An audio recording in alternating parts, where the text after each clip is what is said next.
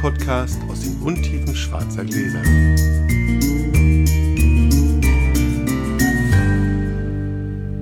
Hallo Sascha. Hallo Felix. Es ist äh, langsam Frühling. Ja, es Frühlingswetter. Ist, es fühlt sich so ein bisschen so an zwischendurch. Also heute Morgen dachte ich noch, scheiße, es ist kalt auf dem Fahrrad beim, die, beim Kind in die Schule fahren. Nachmittags finde ich es dann schön. Seit zweieinhalb Jahren liegt ein Wein in meinem Schrank und wartet auf genau diese Gelegenheit und du hast sie mir zerschossen. Das nehme ich dir noch ein bisschen übel, aber du, ich, ich kann dir jetzt nicht erzählen, warum du ihn mir zerschossen hast. Das bringe ich ihn nächstes Jahr und dann erzähle ich es dir. Ich musste heute sehr improvisieren.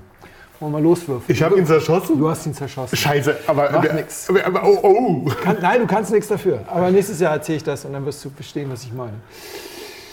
Scheiße. Ich würfel einfach mal los, ne? Die drei.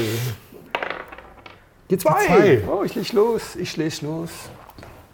Das ist quasi fast eine Premiere, sozusagen in der Wohnung des anderen. Ja. Wir trinken Domaine de Cheviard, den Jacquer, den einfachen, aus Savoyen, Jahrgang 2018.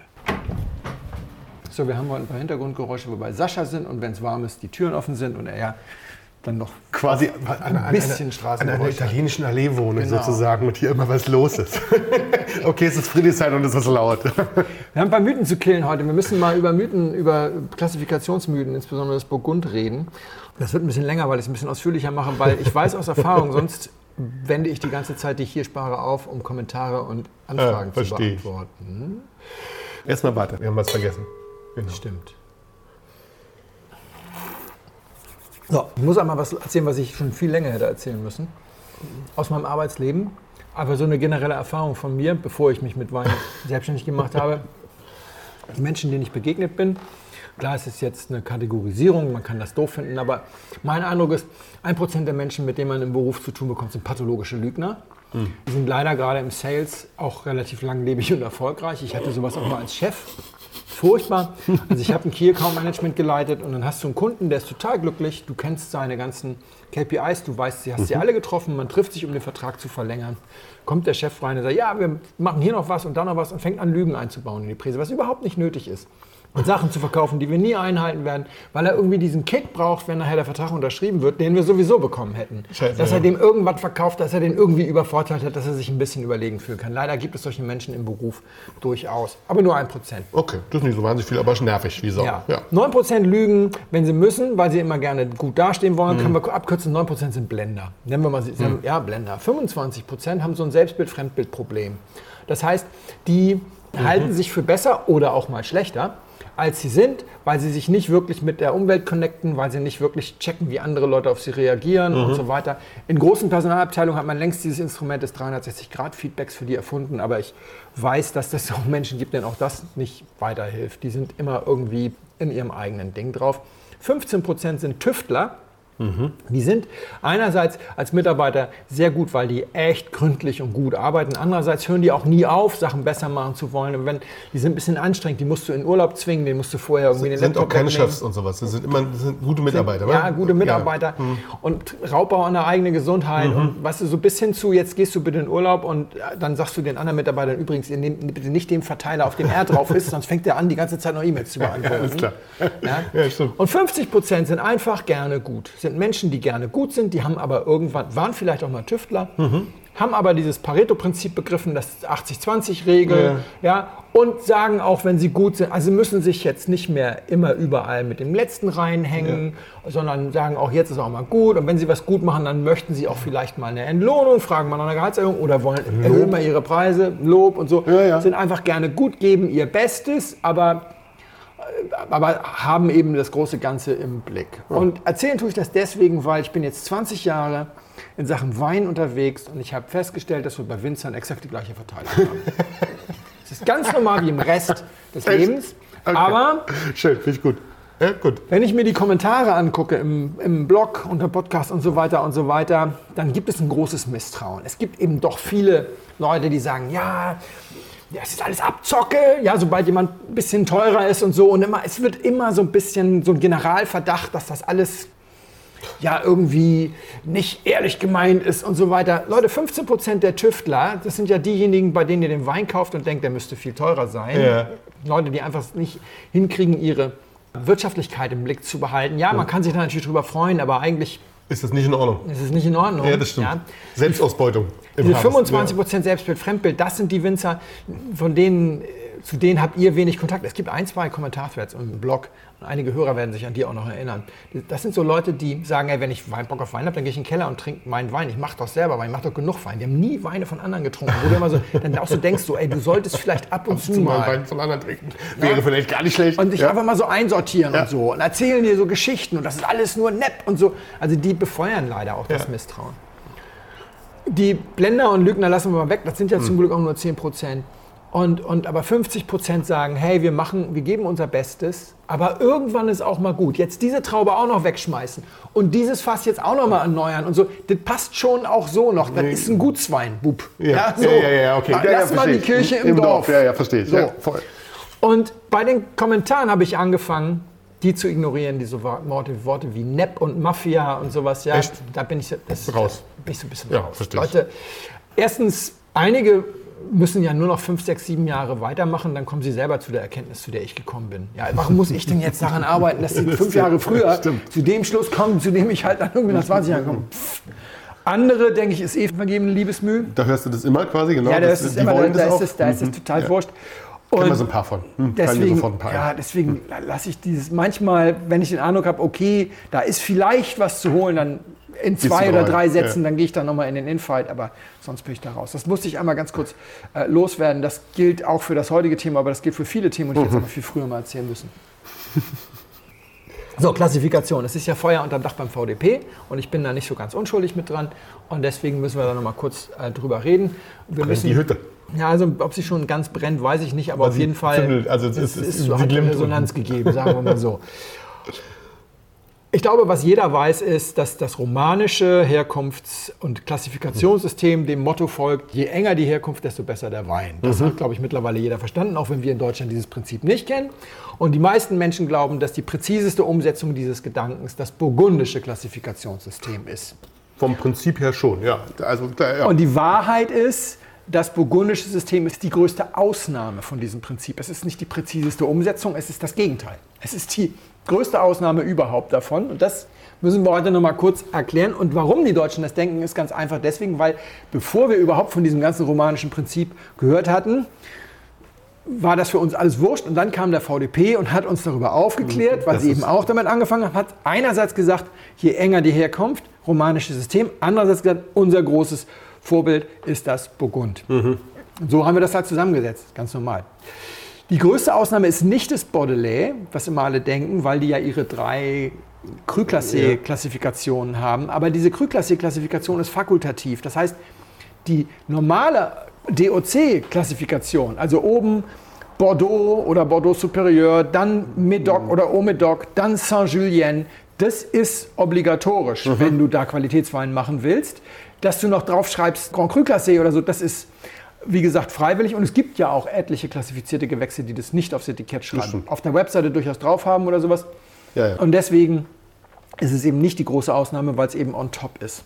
Wir müssen ganz kurz bei Adam und Eva anfangen, damit wir zwei, drei Grundprobleme der deutschen und des deutschen Verständnisses des Begriffes eng mal kurz erklären, weil da fängt das Ganze nämlich an. Wir stehen jetzt, also mein Lieblingsbeispiel, wir stehen an einem Rebstock irgendwo bei Florenz in Richtung Siena und da wächst Sangiovese und wir wollen jetzt also einen Wein machen und wir haben eine total coole Idee. Ja, wir machen jetzt einen total coolen, fetzigen neuen Wein, den nennen wir Chiantivo und äh, da mischen wir nämlich von Onkel Alfredo aus Kalifornien ein paar Zinfandeltrauben rein. Da haben wir eine. Mischung aus Chianti Primitivo, Chiantivo, total super. Ja, läuft. Problem ist, dürfen wir nicht, weil wir die Tra Trauben aus den USA ist ein bisschen schwierig. Wir können jetzt also ein alkoholhaltiges Erfrischungsgetränk auf Traubenbasis produzieren.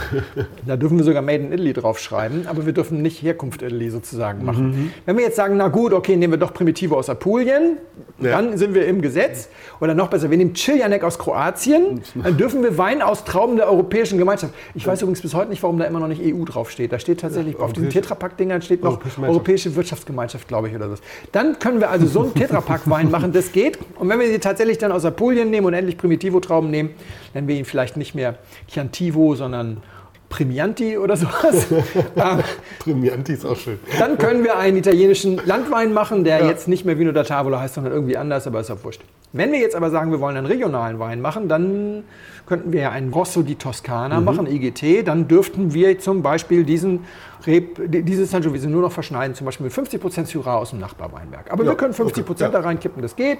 Die Regeln sind etwas enger. Und wenn wir jetzt sagen, nee, wir wollen nicht nur einen Regionalwein machen, wir sollen sogar einen Herkunftswein machen aus unserer näheren Umgebung, dann würde man sagen, hey, du bist doch im Chianti-Gebiet, mach einen Chianti, dann musst du 70% Sangiovese machen. Dann kommen eine ganze Menge Regeln auf mich zu, was da anderes rein darf, Vermarktungszeitpunkt, Okay, ja, ja. Pressdruck, Erntehöchster. Und wenn ich sage, jetzt möchte ich sogar noch in meine Subzone gehen, dann kann ich Chianti Classico machen. Ja. Ich bin nämlich im Classico-Gebiet. Jetzt müssen es schon 80% Sangiovese sein. Die Regeln werden immer strenger, weniger Pressdruck und so Ja. weiter.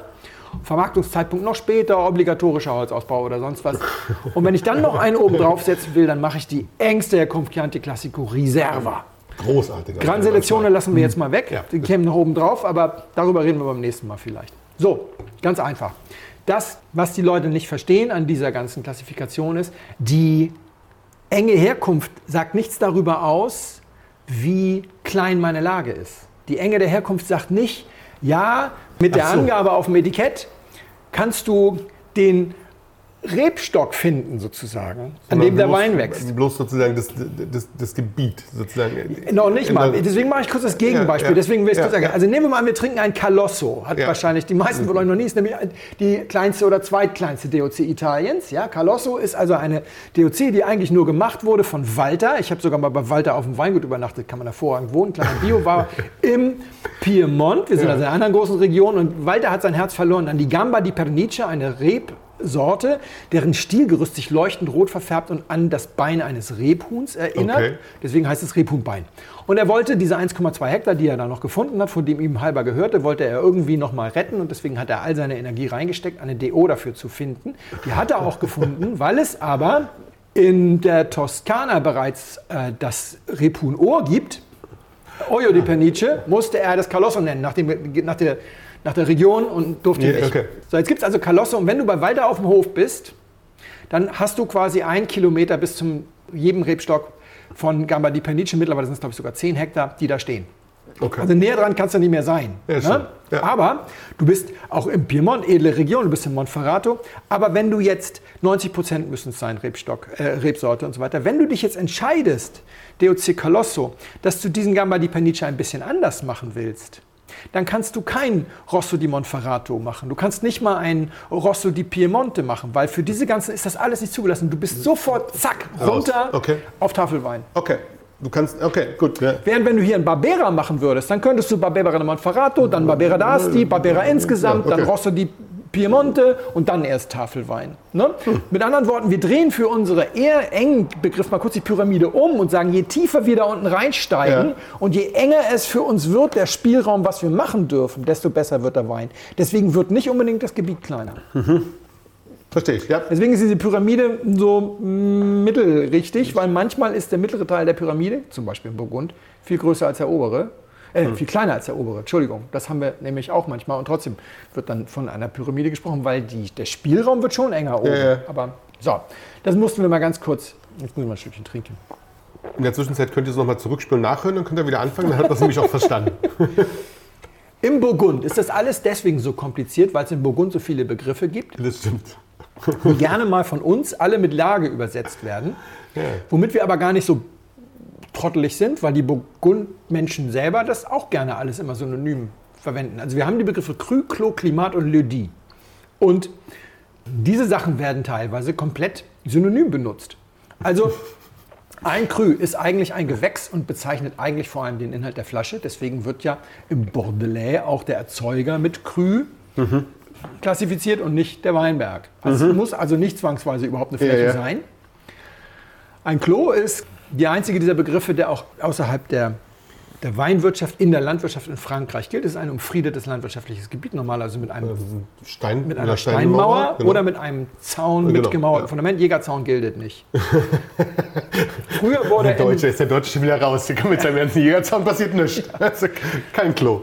Früher waren die im Burgund tatsächlich alle ummauert. Wenn man heute mal Streetmap macht, die sind alle Ja, weggerissen, die Mauern. ja. Die Mauern waren ja nur gegen die umherlaufenden Tiere, weil da noch viel Viehzucht war und die hätten sonst die Trauben gefuttert. Und jetzt ist das, damit man den Trecker auf der öffentlichen Straße wenden ernten kann und bis an den Grundstücksrand seine Trauben ziehen kann, haben sie die Mauern häufig. Jeder Rebstock ist da sehr viel Geld wert. Es macht total Sinn, dass da keine Mauer mehr steht, sondern ein dünner Zaun. Dann haben wir den Begriff des Klima. Das Klima ist tatsächlich ein Begriff, den es als landwirtschaftlichen Begriff nur im Burgund gibt. In ganz Frankreich ist der sonst unbekannt. Und das könnte man wahrscheinlich am ehesten mit Katasterlage oder so. Ach so, das ist die.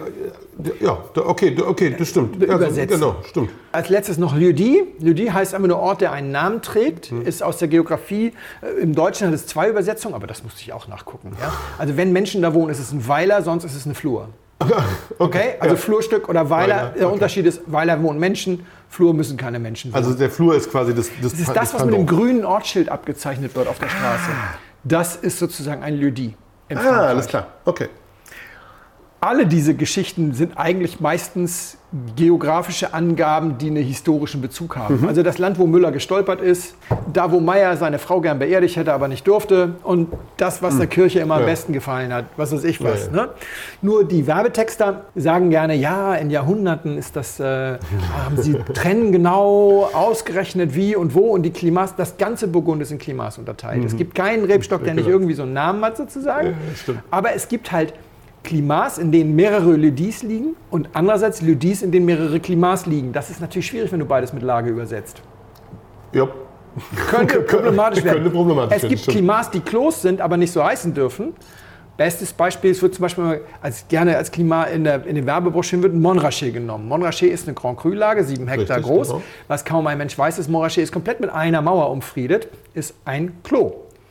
Ah. Wir haben im Deutschen übrigens wirklich kein Wort dafür, weswegen, wenn du mal in einem der wenigen Weinberge stehst, wie zum Beispiel in Kloster Eberbach im Steinberg, dann sagen die Leute auch hier, das ist ein Klo. Also selbst in Deutschland sagen wir mittlerweile Klo für sowas. Mhm. Okay. Für Äh. So, also der Montrachet ist ein Klo, hat, gilt aber auch als Klima. Hat aber keine Unterklima. Andere Klo haben Unterklima, Montrachet nicht. Das Montrachet jetzt nicht. Chassagne, Und nee, nee, Chassagne Montrachet und sowas zählt nicht. Chassagne ist ja der Ort. Genau. Also- Chassagne, das ist jetzt, oh, ja, ja, okay. Also, wir kommen- wir kommen noch gleich dahin. zu. Wir kommen zum Ort.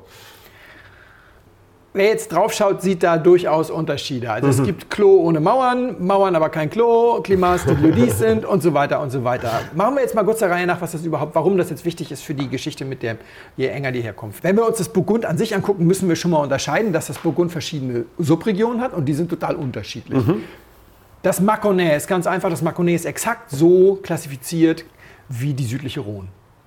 Du hast Macon, Macon Village und Macon Village mit Zusatz des Namens der Gemeinde erlaubt. Also, wenn ihr einen Macon Chardonnay trinkt, dann war nicht der Grafiker besoffen und hat zwischen Herkunft und Rebsorte einen Bindestrich gesetzt, sondern dann kommt das Ding aus dem Dorf Chardonnay. Das ist nämlich da. Und das ist eines der Dörfer, die ihren Namen mit draufsetzen dürfen. Es ist übrigens dann auch immer 100% Chardonnay, denn es ist nicht für Rouge zugelassen. Es ist eine ganz schwierige Variante. Und es ist auch deswegen interessant, weil normalerweise Macron nämlich ein, die, viele der Chardonnay mit Weißburgunder gepimpt werden dürfen. Das ist ein Chardonnay verboten. Ich habe keine Ahnung warum. Wie sind wir auf die Idee gekommen? Verstehe ich auch nicht. Das ist geil. Das ist super. Und dann hast du im Macronais eben diese Blub-Applikation, äh, Appellation, Ja. so wie eben Gigondas und Châteauneuf-du-Pape, hast Genau. du hier halt Peu Fussé und neu und aufstrebend Vireclissé. Das ist exakt so, das, da musst du erstmal Burgund nicht denken. Aber natürlich haben wir die Côte d'Or mit ihren drei Unterkürzen, Nuit, Beaune und Chalonnais. Und da spielt natürlich irgendwie die Musik, da geht die Post ab, da wird das Geld verdient, da ist der Rambazamba. Da ist Rambazamba, definitiv. Gucken wir uns das mal ganz kurz an.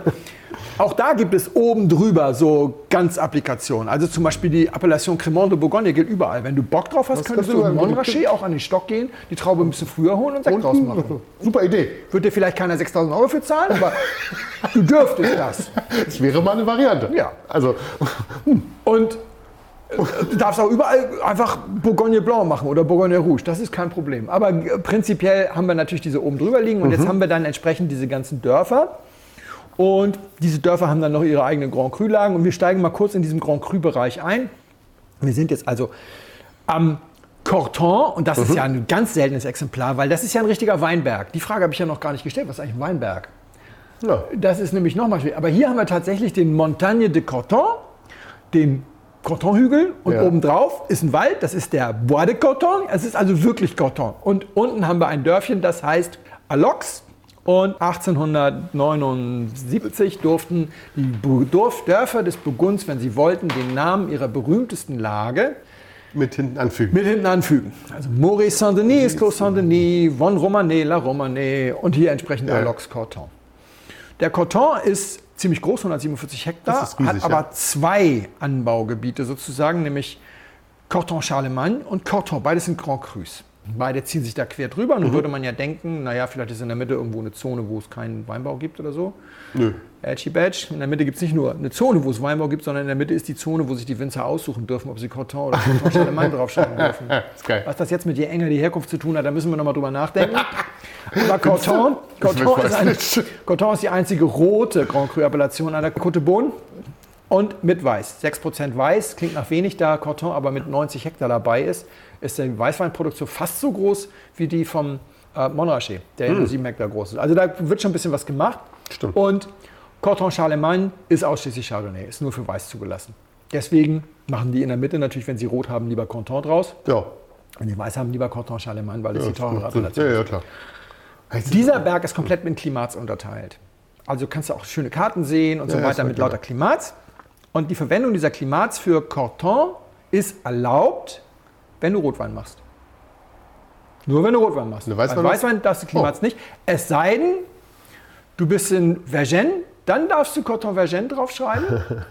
als Corton Vergennes Grand Cru. Das geht dann auch für Weiß. Aber Corton mit dem Zusatz Vergennes als Dings dürfen nur die Hospice de Beaune. Also weil Ausnahmen, um Ausnahmen ist man in Burgund nie verlegen. stimmt.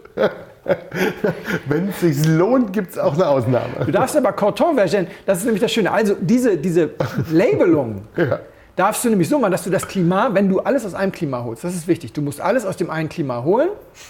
Rot, dann kannst du Corton Vergennes, dann kannst du Corton Vergennes aber auch richtig als Corton Vergennes Grand Cru draufschreiben, nur was auch mit Bindestrich, ist dann von dem anderen Corton Charlemagne nicht mehr zu unterscheiden. Ja. Ist aber natürlich trotzdem eigentlich Corton Grand Cru Ja, ja, ja. mit ja, unter den.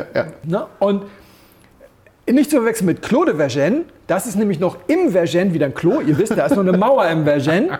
Ja? Das ist eine Monopollage. Ja. Und die dürfen deswegen tatsächlich draufschreiben: Corton, Vergennes, Grand Cru, Clos de Vergennes. Monopol steht wahrscheinlich Monopol. Stimmt, Monopol steht. Ja, Monopol. Und Monopol muss, glaube ich, auch nur ein Punkt kleiner als Clos Ja, ja. de Vergennes ja, ja, draufstehen. mein Monopol ist immer, darf immer relativ immer schön. Ja, ja, total. Übrigens heißt das Ganze deswegen so, weil Vergennes ist der Name des Comte de Vergennes, der Vorbesitzer des ganzen Geländes und Außenminister von Ludwig XVI. Hat natürlich überhaupt nichts passgenau abgestimmt mit äh, du? der. ich glaub, der, nein, das glaube ich nicht. Der, hat, der, der wusste, der war, der war klimatisch, war der sehr bewandert Ja, und genau. hat es dann natürlich abgeschritten. Nebenan nicht der Corton Bresson. Bresson war ein Kirchenfürst aus Beaune, weswegen dem ganz schön viel gehört und man hat alles nach ihm benannt und deswegen gibt es gleich noch ein Premier Cru 10 Kilometer weiter. Premier Cru, Auch abgeschritten. Appellation. Côte de Beaune, äh, nee, Appellation Beaune Premier Cru, Entschuldigung. Das führt zu einem gerne genommenen Missverständnis, über das wir später nachher noch reden müssen, dass nämlich der Bresson Premier Cru ein Zweitwein des Corton Bresson wäre. Nee, nee, das ist ein anderes Dorf, 10 Kilometer weiter, ist nur derselbe Onkel. Kein 10 Kilometer ist ein Unterschied, wa? Ja. Also 10 Kilometer ist auch da schon eine, ja, eine, schon eine Ecke. Nebental und alles. Ne? Ja. Oh, stimmt. Also es ist wahnsinnig schwierig, Corton Charlemagne und Corton Bresson äh, zu unterscheiden. Es sind aber äh, Unterschiede wie Tag und Nacht. Aber wichtig ist, Corton Bresson ist ja jetzt eine Untergruppe von Corton, ist aber nicht der bessere Wein. Hier haben wir also so einen klassischen Punkt, dass wir in Grand Cru nochmal in eine Parzelle reingehen und der Wein ist nicht besser, sondern es ist das gleiche Gesetz. Witzigerweise steht auf dem Etikett Corton Bresson Grand Cru, also Appellation Corton Bresson Grand Cru Contrôlé und dann gehst du auf die Liste Ja. der offiziellen Appellation des Burgunds auf der Webseite des Weinbauverbands und dann gibt es diese Appellation nicht. Ah, Dann denkst du, das ist gefälscht. Und dann musst du erstmal ein bisschen rumgucken, bis du merkst, ah nee, also die, die früher schon dabei waren, die dürfen das auch als Grand Cru Appellation ausweisen. Also wenn ihr euch mal fragt, wie der Rudy Couvenian es geschafft hat, Weine zu versteigern, Burgund, Fälschungen, die es gar nicht gab. Und man denkt immer, die sind alle bescheuert. Es gibt eine Menge Weine, die es gar nicht gibt in Burgund. Also wo du keine gar offizielle, dürfte, ja, wo du keine offizielle und nein, es sind keine Fälschungen. Es ist mal wieder irgendeine Sonderregelung von 1847. und bloß weil es schon mal gab, darf man es noch machen. Das ist halt so. Ja. Genau so, in dem, in dem Wo der Hahn Bereich. einmal hingeschissen hat, darf er nochmal hinscheißen. Wo wir bei den Fälschungen sind. Also Alox ist das Dorf unten drunter. Der Canton erstreckt sich aber über drei Gemeinden, über die beiden Nachbargemeinden noch. Und insgesamt sind es, wie gesagt, 147 Hektar, Grand Cru für Alox. Das war ein bisschen schwierig. Dann hast du 117 für die Village-Appellation, von denen aber 37 schon wieder Premier Cru sind.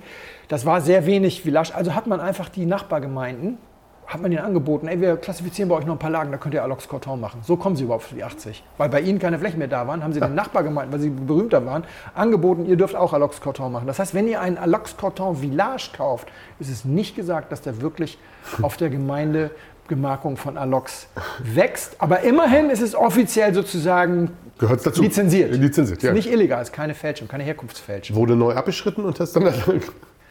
Also haben wir hier so ein klassisches Beispiel, wie du eine Abstufung hast, aber Ja. keine. Es gibt aber auch genau andersrum. In Gevray hast du drei Qualitätsstufen Grand Cru. Weißt du, woran man die erkennt? Na, Das ist krass. Also die berühmteste ist der Chambertin. genau. Den erkennst du daran, Dass da er- Chambertin, Grand Cru draufsteht. dass, der Dorf, dass das Dorf sich den Namen einverleibt hat. Ja, Der zweitberühmteste ist Chambertin Clos de Bes. genau. Ziemlich teuer natürlich, fast teurer als der Chambertin. Ja. Ja. Und alle anderen sind in der dritten Kategorie. Also La Chapelle Chambertin, Massis Chambertin und wie sie, wie Ja, sie alle heißen. Erkennen tust du das daran, dass Claude Bes das Chambertin vorne trägt und die anderen alle hinten. Hm. Deswegen weißt du, also Chambertin ist top. Wer Chambertin vorne stehen hat, Claude Bes ist zweitbester und die anderen müssen Chambertin alle hinten dran stellen. Habe ich aber auch erst bei Jancis Robinson gelesen. Krass. Okay. Ja, das ist die, das ist die Hierarchie. Historisch ist es deswegen entstanden, weil als sie die Anträge gestellt haben, waren die gerade auf Kriegsfuß mit den Leuten in Bohn, mit der Wei- Weingutsdirektion und die haben gesagt, nö, haben es abgelehnt, haben gesagt, ihr dürft nur den Claude Bes und den Chambertin zum Grand Cru machen, aber als Trostpflaster dürften die anderen Premier Crus Premier Crus müssen sie bleiben, dürfen aber Chambertin mit in den Namen aufnehmen. und damit es okay. keine Also Verwechslung Verwechslung gibt, gibt, durfte Clos nach vorne Ja. und Claude Bes und denkst nach Ja, hinten. ja, okay. Jetzt hast du also, na, was hat das jetzt noch mit Enger die Herkunft zu tun? Boah, halt mal die Fresse. Paff, paff, jetzt. Schwierig, schwierig, schwierig. Also im Corton, Klimats vorhanden, Klimats verwendbar, zumindest für Rot. Corton Charlemagne, Klimats vorhanden, nicht verwenden, Ja. darf man nicht, verboten. Corton Charlemagne, keine Schade. Verwendung von Ja. Klimats Hm, erlaubt. Blöd. Werden noch nicht mal irgendwie, also man kann sie in Karten finden, aber nur so in, in oder alten Karten sozusagen. Dann haben wir in äh, Gevray beispielsweise keine Klimats in den Grand Crus. Ne, also äh, Chambertin und Co. sind nicht weiter unterteilt. Beim Clos de Vougeot ist es so, dass es historische Unterlagen über Klimats gibt, die hat man aber gar nicht erst versucht zu retten, weil das waren eh alles nur die Namen von irgendwelchen Erblassern. Ja, also der Clos de Vougeot ist ja von den Zisterziensern wenn du uns in diesem Weinberg deine Fläche vererbst, kommst du garantiert in, den, Himmel. Drei Generationen später hat den ganzen Hügel gehört und dann haben sie die Mauer drum gezogen. Danach wurde er erst zum Vougeot. haben sie die Mauer drum gezogen und dann war das mit den, und da ihnen alles gehörte, war das mit den Klimats nicht mehr so wichtig. Wichtig. Erst als Napoleon kam und das alles wieder abgeräumt hat, Ja. aber da waren die Klimatkarten schon weg. Man müsste da tief in Archive einsteigen, um das noch hinzukriegen. Ja. In Maurice Saint-Denis haben wir noch eine völlig andere Lösung. Jetzt stehen nämlich auf der Karte die ganzen Klimats drauf, aber nicht auf dem Etikett. Aber auch auf der offiziellen Karte. Und das ist ja, hier haben wir auch eine der großen, ich sag mal, Absurditäten ist, Absurditäten ist vielleicht übertrieben, aber Clos de la Roche ist ja eine Grand Cru-Lage. Ja. Clos de la Roche ist ein Clos. Der ist aber nur 5 Hektar groß. Die Grand Cru-Lage ist, glaube ich, 16. Mittendrin, das Herzstück, ist der Clos de la Roche. Ja. Das Außen drum herum ist auch alles Clos de la Roche. Und jetzt muss ich hier mal kurz meine Karte aufrufen, weil es wird noch ein bisschen lustiger.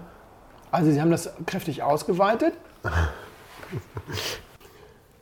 Es gibt übrigens eine, hier als Werbe, kennst du die ähm, Klimavinea, die App? Nee. Kann man nur empfehlen, passt dazu, Klimavinea. Kostet leider 30 Euro. Achso, auf der Webseite der Bourgogne haben sie jetzt eine schöne, auf der englischsprachigen haben sie jetzt eine echte Suchmaschine eingebaut, wo du nach allem suchen kannst. Lydis. Genau, Klimavinea ist auch wirklich, also Ja, auch sauber beides. unterteilt und sowas Genau, in, diese. Aber kannst du jetzt mittlerweile alles umsonst. Ah. Also Bourgogne hat unglaublich aufgerüstet. Ah, die sind also ja schon super, also die geben Ja, sich ja. da schon Mühe. Also Ja, ich ja. meine, da ist auch viel Geld. Hier hast du jetzt auch die. Und jetzt hast du, wenn du Maurice Saint-Denis anguckst, äh, Saint-Denis, dann stellst du eben fest, dass du im oberen Teil des Clos de la Roche hast du lauter interessante Pa- Parzellen, also Klimats, nämlich äh, Montluisant, Le Généreux und Le Chavot, die alle sowohl Premier Cru als auch Grand Cru sind. Teilweise musst du über die Straße, teilweise sind diese Parzellen also so gut abgegrenzt, dass du quasi in der Parzelle stehst, du gehst den Hang hoch und sagst, Rebstock 1 bis 97, Ja, ja, in den. Zeilen 100 bis 147 und davor sind es 1 bis 94 und danach sind es 1 bis 102, sind Grand Cru. Darüber beginnt dann Premier Cru. Angeblich gibt es auch eine, die noch direkt wieder Village wird. Es gibt aber vor allem gibt es ganz viele Village, die Premier Cru werden, aber es gibt auch Premier Crus, die Grand Crus werden. Nur, dass sie dann ihren Ledi oder Klimatnamen verlieren. Das heißt, du rennst also hoch in Le Chafaud Hier, mal, hier und auf einmal schön, ne? stolperst du und dann bist du in äh, Oder da, ja, ja. bist du im Clos de la Roche. Also das hier gehört noch zu Clos de la Roche. Schnick, und schnack. dann ändert das Ganze seinen Namen. Und da muss man natürlich sagen, das ist ja eigentlich die absolut engste Herkunftsbezeichnung überhaupt, dass du sagst, ich bin in der Appellation Maurice Saint-Denis, ich bin in der Lage Le Chafaud und ich bin im Rebstock 12 bis 42 Zeile bis. Enger geht es ja nicht mehr, aber nein, der Wein ist auch nicht besser, ist auch nur ein Grand Cru. sozusagen. ja, so. Beziehungsweise noch schlimmer ist es bei den Premier Crus, wo du so genau abgegrenzt bist und der Wein ist trotzdem schlechter als der 50 Hektar Grand Cru ohne Klimas, wo du irgendwo bist. ja, Ja? Also deswegen ist dieses mit dem Enger, liebe Leute, bitte, es hat wirklich nichts mit der Auffindbarkeit zu tun. Was man aber an der Stelle eben sagen kann, ist, es ist auf den Rebstock genau gemacht im Burgund. Nicht? Und aber was sie eben gemacht haben, ist nicht, sie haben nicht irgendwie die Herkunft in dem Sinne, weil sie haben ja dann eben auch einfach mal Herkünfte geschleift, sondern es gibt hier in Berlin eine Familie, die hat ein paar asiatische Restaurants, Long March, Canteen und also so Ja, ja. Und auf allen Karten gibt es Wein immer nur in drei Kategorien: Good, Better, Best. Und Freunde, die im, im Trade arbeiten und die beliefern, sagen mir, die ver verkaufen unendlich viel Wein. Also für, für diese Kategorie, für die Hipster-Geschichte und so weiter, sind die doppelt so erfolgreich im Verkauf von Wein wie andere, weil da Ja, wird ja ja. normal viel Jasmintee und dann wird ja auch viel vegan gegessen. Es wird sehr Ja, viel und, und die verkaufen Wein wie doof, weil die Leute das total gut finden. Good, better, best. Ja. Ort, erste Lage, große Lage. Lage. Good, better, best. Die sind durchs Burgund gegangen und haben bei jedem Stock gesagt, good, better, best. Jetzt kannst du sagen, ja, okay, das ist jetzt ein bisschen pingelig. Aber jetzt müssen wir nochmal sagen, warum das wirklich tatsächlich nicht diesem romanischen Recht entspricht, ist ganz einfach. Wir haben also jetzt beispielsweise mal, du hattest eben Bata Montrachet. Bata Montrachet ist eine Lage, die liegt auf zweierlei Gemarkung. Die liegt zum einen in Puligny, wie, wie auch der Montrachet. Der liegt zum einen in Puligny und zum anderen in Chassagne. Deswegen heißen die beiden Dörfer so. Und der Bata ist auch da. Jetzt habe ich also Cécile Mathieu angeschrieben, weil ich es jetzt wirklich nur mal genau wissen wollte. Das ist die Pressesprecherin und ich war vor fünf Jahren glücklicherweise mal mit der Mittagessen. Hat sie so geantwortet. In Givry, sie hat sogar dreimal geantwortet, bis es mir peinlich wurde. Ähm, Und wir waren auch nur in Givry, nicht in Givry. Aber egal, auf jeden Fall, das war diese Geschichte mit dem nassen Hagel, die erzähle ich irgendwie ein andermal. Das ist mitten ins, Das ist aber nicht super, ich kenne die schon. Das ist eine schöne Geschichte, ja. Dann habe ich gesagt, ich muss jetzt noch mal fragen, wie ist denn das eigentlich? Kann ich denn diese Grand Crus, wenn ich, du, für dich ist das wahrscheinlich eine banale Frage, aber wenn ich ein Grand Cru mache und ich bin im Keller und ich habe das im Fass und ich finde es nicht so gut und ich will das nicht als Grand Cru verkaufen, kann ich das eigentlich genauso wie immer abstufen, Premier Cru? Daraufhin sie sagte, das sei eine sehr gute Frage, denn äh, die hätte sie mir so gar nicht beantworten können. Sie hätte erstmal nachgucken müssen. Das sei nicht wirklich üblich.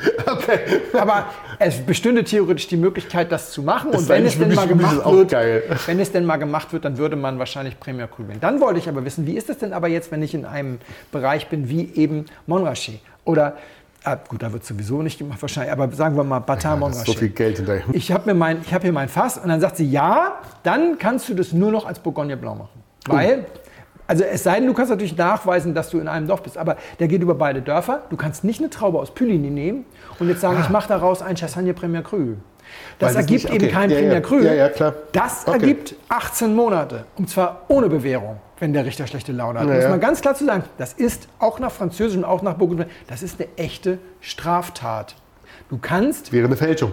Es ist eine Fälschung. Es Ja. ist eine richtig echte Fälschung. Ja. Und Herkunftsfälschung ist gerade in Frankreich, die Sind darunter die sehr sehr leiden, eng. Ja, sehr, sehr eng. Ja. Hm. Gutes Glück ist, dass die Leute nicht unbedingt Geld verlieren dabei, weil du gerade was abgestuft hast. Aber nichtsdestotrotz, also das gilt für Bata Montrachet, für äh, Montrachet, das gilt für eben auch die beiden Corton und ich weiß nicht, für wen das noch so gilt. Also viele, ja. deswegen ist es eben nicht so, weil du Herkunftsbezeichnung, weil die Top-Herkunft Grand Cru teilweise auf mehr als ein Dorf geht, ist sie eigentlich gar nicht besonders eng, völlig unabhängig davon, wie viel Hektar sie hat. Ja. Und deswegen kannst du sie nicht mehr umdrehen und deswegen ist das Burgund die größte Ausnahme. Okay? Ja, verstehe ich. Warum muss ich das jetzt nochmal erklären? Achso, ich muss noch eine. Nein, da kommen wir nachher nochmal drauf zurück. kommen wir nachher nochmal drauf zurück. Ich mal ein kleines Stückchen hier. Ich brauche nicht mehr übrigens. Mhm. Ich muss noch, das, ähm, brauche noch einen Schluck. Felix geht mal. Ich schicke Felix noch mal kurz zum Kühlschrank. Nee, nicht zum Kühlschrank. Ich habe das hier Wir trinken übrigens Weißwein, das war klar. Ja, Das muss man schon mal davor sagen. Wir trinken einen aromatischen Weißwein. Mit viel Geschmack, mit viel Geschmack. womit ich keine Aromarebsorte meine. Nee, das stimmt, ja. Nee, Aromarebsorte schmeckt anders, ne? Ja, ja. Oh, schön. Also was war passiert? VDP hat vor irgendwie vielen Jahren angefangen mit diesem ganzen System und der VDP, das muss man mal ganz klar sagen, hat sich eigentlich, glaube ich, vorgenommen, ursprünglich das System des Burgunds zu perfektionieren. Wirklich zu perfektionieren. Also man muss mal ganz ehrlich sagen, die Jungs, die damit angefangen haben, das waren die 15% Tüftler, die du Okay. vor sich selber schützen musst, ähm, weil die immer arbeiten. Denn was hatten sie überlegt? Sie haben gesagt, wir machen das ganz einfach, wir machen auch so eine Pyramide, aber wir machen die total sind, wir machen nicht Good, Better, Best, sondern wir machen Rebsorten-typische Weine, Herkunftsweine, Terroirweine. Und wie ambitioniert das war, das kann man eigentlich erst jetzt, 20 Jahre hinterher verstehen. Denn was sie gesagt haben ist, Terroir ist etwas sehr Besonderes. Das gibt es nur einmal. Nicht so inflationär, wie es das Burgund irgendwie in seinen Pressemitteilungen rausfeuert. Und dann werden die Klimas doch durch zwei geteilt und unbedingt, Nee. hast du ja nicht gesehen. Sondern Terroir ist was wirklich Einmaliges und in so einem Gebiet wie der Pfalz gibt es vielleicht 30 Lagen, die überhaupt in der Lage sind, Terroir herauszubringen. Und dann haben sie gesagt, das ist ja der französische Gedanke, der Mensch ist Teil des Terroirs. Da sagen die Wissenschaftler, oh Gott, wie beliebig, da kannst du alles in der Pfeife rauchen. Aber ich war jetzt, äh, jetzt oft genug mit Winzern unterwegs, um ganz klar zu sagen, worum es geht. Es geht darum, dass du sagst, als erstes verstehst du mal den Berg, die Lage. Wie kann diese Lage schmecken? Dann äh, entwickelst du eine Idee, wie die optimale geschmackliche Interpretation ist. Mit den Weinen deines Vaters, über die Reife Reife. und Ja, so okay, weiter ja, und so ja. weiter. Ich war jetzt mit Wittmann äh, Mittagessen letzte Woche und er hat so ein bisschen darüber erzählt, wie das so geht. Und dann erzählte er dieses Beispiel. Er sagt, der Moorstein, das Moorstein GG ist in den letzten 15 Jahren immer aus den gleichen drei Hektar gekommen. Und dann erzählte er diese Anekdote, da, gab es diese, da gibt es eine Parzelle in diesen drei Hektar, die ist so ein bisschen figelinsch. Und dann hat er in einem Jahr, das ist schon eine Weile her, hat er, haben die dann die Cuvée-Probe gemacht und dann hat er das geschmeckt und dann hat er gesagt, nee, das ist nicht so 100% Moorstein und dann hat er die rausgelassen. Schweren Herzens hat auch weniger gemacht deswegen und dann hat er die aber einzeln gefüllt. Und dann Ja. hat er gesagt, nach drei Monaten habe ich das probiert und habe mich geärgert.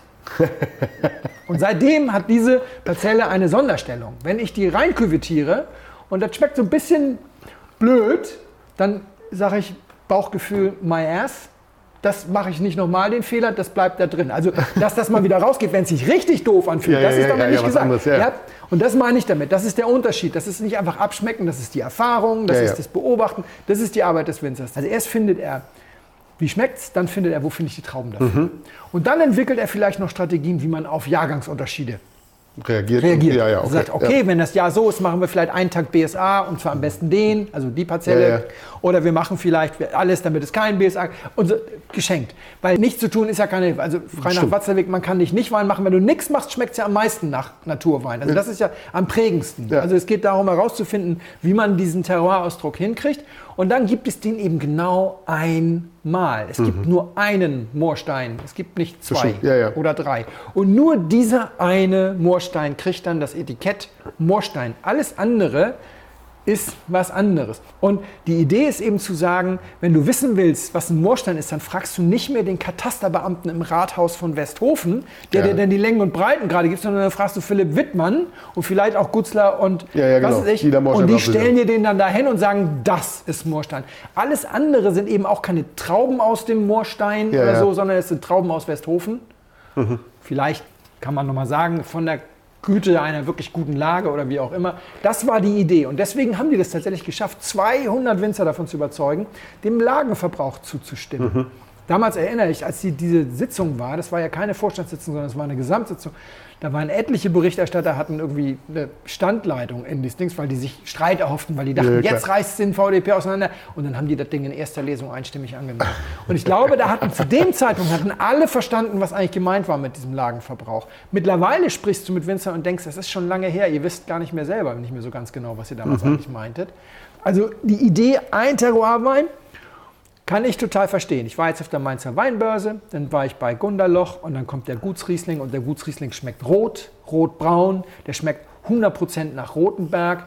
Und dann sagt mir der Mitarbeiter, das ist übrigens 80% Rotenberg dieses Jahr. Und ich denke, musste mir gar nicht sagen, habe ich nicht gesagt, wäre Ja, ja, arroganter Quatsch, aber gedacht habe ich, musste mir nicht sagen. Dann kommt der Niersteiner Ortswein, Der strahlt, gelb, grün, frisch, fruchtig, ist völlig klar, das ist Pettental, sagt er. Das ist übrigens in diesem Jahr vollständig Pettental oder irgendwie sowas. Brauchst du nicht dazu zu sagen. Aber das ist eben mehr als dieses gelb-grüne Strahlen und das, Mhm. also das, das eine Terroir, das, das ist deswegen gibt es ja Ortsweine. Der Ort gibt eine gewisse Herkunft. Ja. Und das ist ja auch ganz spannend, wenn du bei Rebholz bist und du machst einen Gutsriesling vom Rotliegenden. Naja, es gibt nur eine einzige rotliegende Lage in der ganzen Südpfalz, das ist der Kastanienbusch. Also, da könntest auch sagen, aber keiner käme auf die Idee zu sagen, ja, das ist ein Zweitwein zum GG. Nee, das ist ein fucking Gutswein. Ja, ja. Das heißt, die Idee ist, Terroir ist nicht skalierbar. Es gibt nicht 100% Terroir, 80% Terroir, 60%, sondern es gibt das Terroir. Ja. Und dann gibt es Einflüsse von Berglage, Ort und so weiter und so weiter in verschiedenen Abstufungen, die man dann entsprechend. Das war die Idee und dann kam die wirtschaftliche Realität. Ja, also das waren die 15 Prozent und dann kamen die 50 Prozent und dann haben gesagt, Leute, das funktioniert nicht. Insbesondere unser Kabinett Trocken, das waren die Pfälzer mit dem Kabi Trocken, aus dem, was heute erste Lage ist. Wir machen ja keine Lagenweine außerhalb der großen Lagen mehr, weil Terroir, pff, das kostet aber richtig Geld. Also mussten sie die ersten Lagen machen. Und dann haben sie genau das gemacht, oder haben sie genau das gleiche Problem gehabt wie im Burgund. Das Burgund kann dir bis heute nicht so genau erklären, was eigentlich der Unterschied zwischen dem Premier Cru und dem Grand Cru ist. Ist das jetzt Terroir Light oder ist das nicht ganz so leckeres Terroir? ja. Das kann kein Mensch erklären. Das ist ein Bringt großes. Problem. Also haben einige das gar nicht erst eingeführt. Andere hatten ein ganz anderes Problem, nämlich zum Beispiel Wittmann. Die saßen in Westhofen auf ihrem großen Moorstein, hatten gar keine erste Lage da in Westhofen. Da gibt es gar keine andere Lage. Du keine erste Lage Was machen. soll er machen? Ja. Was machst du denn dann? Ja, also haben die sich erstmal bedeckt gehalten, andere haben das reinrassig eingeführt, insbesondere die Pfalz, die auch am besten damit gefahren ist. Also Moosbacher, Forster, Elster, Kabinett Trocken, der hat da mehr als nur die Miete bezahlt. Ja, ja. Zack, erste Lage. Alles gut. Erste Lage trocken ist bei den meisten Pfälzern das, was früher der Kabi trocken war. Nicht das, was früher eine Spätlese trocken war. In anderen Regionen haben sie sich schwerer damit getan. Nahe hat das erst sehr viel später eingeführt und bei der Nahe ist das definitiv GG Light. Also das ganz anderes. War schon von vornherein, die ersten erste Lagen, die an der Nahe kamen, waren echt, boah, haben aber auch mehr gekostet. Stimmt. So, 2018 haben die Rheinhessen die erste Lage umgesetzt und haben deswegen ihren Ortswein aus ersten Lagen gegründet. Also statt erste Lagen haben sie gesagt, wir machen Premier Cru als Ortsweine aus ersten Lagen. Was theoretisch sogar richtig ist, denn die Ortsweine, deswegen ist ja dieses Fälschungsproblem, deswegen kannst du ja den Batar Montrachet nicht einfach zum Premier Cru, weil der Premier Cru ist an den Ort gebunden. Der Grand Cru kann ortsübergreifend sein. Ja, ja. Wobei wir in Deutschland keine ortsübergreifenden Grand Cru haben. Also der Winninger Uhlen und der Koberner Uhlen sind zwei verschiedene Lagen. ja, der genau. Koberner Uhlen ist auch keine GG-Lage. Und jetzt haben die gesagt, wir machen Ortsweine aus ersten Lagen. Wir klassifizieren überall erste Lagen durch, aber wir nennen die gar nicht erst, sondern wir sagen, welche Orte haben erste Lagen und dann können die das so machen. Und wer große Lagen hat, darf das auch als Cuvée in. So. Und das ist bei Westhofener äh, Ortswein, früher Westhofener Ortswein S, dann Westhofener Ortswein aus ersten Lagen, ist das eben Moorstein und Brunnenhäuschen. Kein Geheimnis. 80-20. 80 Prozent Moorstein, 20 Prozent Brunnenhäuschen. Und jetzt, nach fünf Jahren, haben sie erweitert und haben gesagt, gut, jetzt machen wir auch erste Lage richtig reinsortig, wie es die anderen gemacht haben. VDP. Punkt erste Lage Kapsel, VDP erste Lage und eigener Wein und erste Lage aus den Dings. Und jetzt sind sie quasi mit fünf Kapseln unterwegs, weil sie haben einmal die aus ersten Lagen immer noch da, wo sie keine ersten Ja, Lagen genau. haben und andererseits haben sie die echten ersten Lagen. Und das ist natürlich ein Problem, vor allem weil dann riesige Preisunterschiede auch noch da waren. Fünf Kapseln, fünf Begriffe, fünf Preise sind natürlich fünf Stufen und nicht vier. ja, stimmt. Und für die Leute schwer zu verstehen irgendwann. Ja, Ja. das war mein Artikel. Darüber habe ich geschrieben auf dem Blog. Dann hat mir Johannes Hasselbach, Vorsitzender des VDP Rheinhessen, dazu ein paar Statements gegeben. Er hat gesagt, na, na, na, so ist es nicht. Äh, Wir wollen eigentlich gar keine so großen Preisunterschiede und das mit den 50 Prozent und so, also 30 bis 50 Prozent sind die teurer, die jetzt auf dem Markt sind. Das sehen wir jetzt auch nicht so oder wissen wir nicht und wir wollen da behutsam sein und wir dürfen tatsächlich nach wie vor, wenn wir Weine aus verschiedenen Lagen küvettieren, dürfen wir nicht erste Lage draufschreiben, weil erste Lage gesetzlich definiert, selbst wenn wir VDP erste Lage draufschreiben, bla bla bla. Ich habe ganz viele Artikel über diese Klassifikation geschrieben und jedes Mal, wenn ich einen Artikel schreibe, kommt irgendein Leser und schreibt darunter, was du da schreibst, ist übrigens falsch. Dann sage ich, wieso? Ja, guck mal, der und der Winzer, der macht den und den Wein und nach deiner Erklärung dürfte es den nicht geben. Nie hat irgendjemand mal angenommen, dass ich es vielleicht richtig verstanden habe, der Winzer aber nicht. Nie. Ich bin beleidigt. Ja?